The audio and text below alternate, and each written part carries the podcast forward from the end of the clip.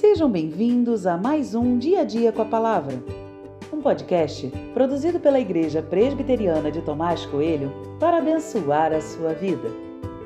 O título de hoje é Agindo diante da impiedade e tem por base o texto de 2 Reis 16, 19 e 20, que diz: Quanto aos demais atos de Acais e ao que fez, não está tudo escrito no livro da história dos reis de Judá?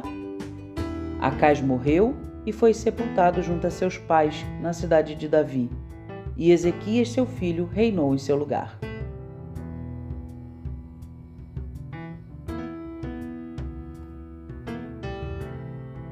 Eu recomendo que faça a leitura desde o versículo 10. Fazendo isso, você vai reparar como Acais foi idólatra, como ele estava longe de Deus. Vou resumir aqui algumas de suas atitudes.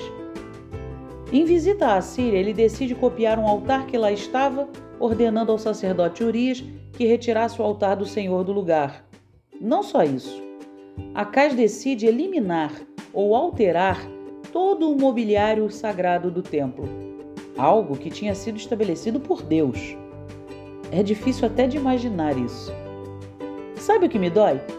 Ninguém fez nada todos assistiram pacificamente, sem se opor às atrocidades do rei. Ele vive, comete loucuras a vida inteira e morre sem nenhum tipo de punição aparente. Sinto-me indignado com isso. Por vezes falamos da atitude dos reis e é verdade que sobre eles cai um peso maior de responsabilidade. Contudo, quantos não se calaram diante das maldades que viram? Se silenciamos diante do erro, também fazemos parte deste erro. Inquietou-me, sobretudo, o silêncio de Deus. Pensei em alguns momentos que Deus mandaria algo para exterminar a caixa. Percebi que meu senso de justiça precisa de correção.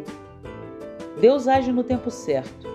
A Cais não ficou sem punição, tenho certeza disso. Mas não foi diante dos homens que isso aconteceu. Duas coisas importantes aqui a minha responsabilidade diante do que vejo e a justiça de Deus. Duas coisas que se conectam. Não posso me silenciar diante do erro. Contudo, preciso ter clareza de que por vezes pode parecer que os ímpios prevaleceram, pois ainda não é o tempo de Deus agir.